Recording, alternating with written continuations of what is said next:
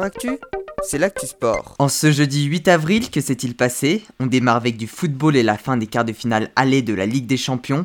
Les Parisiens se sont imposés 3 buts à 2 sur la pelouse du Bayern de Munich, notamment grâce à un doublé de Kylian Mbappé. Dans l'autre match de la soirée, Chelsea a battu Porto 2-0, match retour le 13 avril. Toujours en football avec les huitièmes de finale de la Coupe de France, qualification de Toulouse, victorieux de Saumur, de Montpellier, victorieux de Châteaubriand, ainsi que de Canet en Roussillon, victorieux de Boulogne. En tennis, je vous en avais parlé il y a quelques jours, mais c'est désormais officiel, le tournoi de Roland Garros a été décalé d'une semaine dans l'espoir d'accueillir un plus grand nombre de spectateurs. Il se déroulera donc du 30 mai au 13 juin, avec les qualifications dès le 24 mai. On passe au cyclisme avec le Tour du Pays Basque. La quatrième étape a été remportée par l'Espagnol Ion Izaguirre de la team UAE Emirates.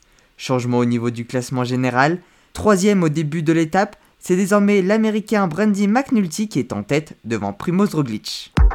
Du handball désormais et les huitièmes de finale retour de la Champions League, les Nantais ont créé l'exploit de s'imposer 34 à 31 sur le terrain de Kiels et sont donc qualifiés pour les quarts de finale.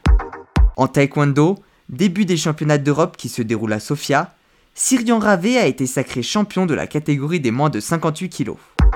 En escrime, nouvelle médaille pour les fleurettistes français sur les championnats du monde junior. Félicitations à Valérian Castagnier, Paul-Antoine de Belleval, Constant Roger et Armand Spichiger. Les filles sont quant à elles arrivées 7 En pentathlon moderne, seul Valentin Prades a réussi à se qualifier pour la finale de la deuxième manche de Coupe du Monde. Les trois autres Français en lice, Brice Loubet, Valentin Greusanle et Paolo Zing, ont été éliminés. Enfin pour terminer, un mot sur le projet de loi confortant le respect des principes de la République, aussi appelé loi séparatisme.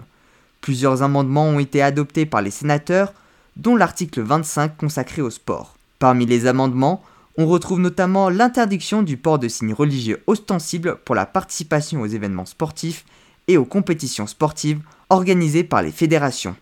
Le texte doit maintenant passer devant l'Assemblée nationale. Voilà pour les actualités du jour, à demain dans Sport Actu.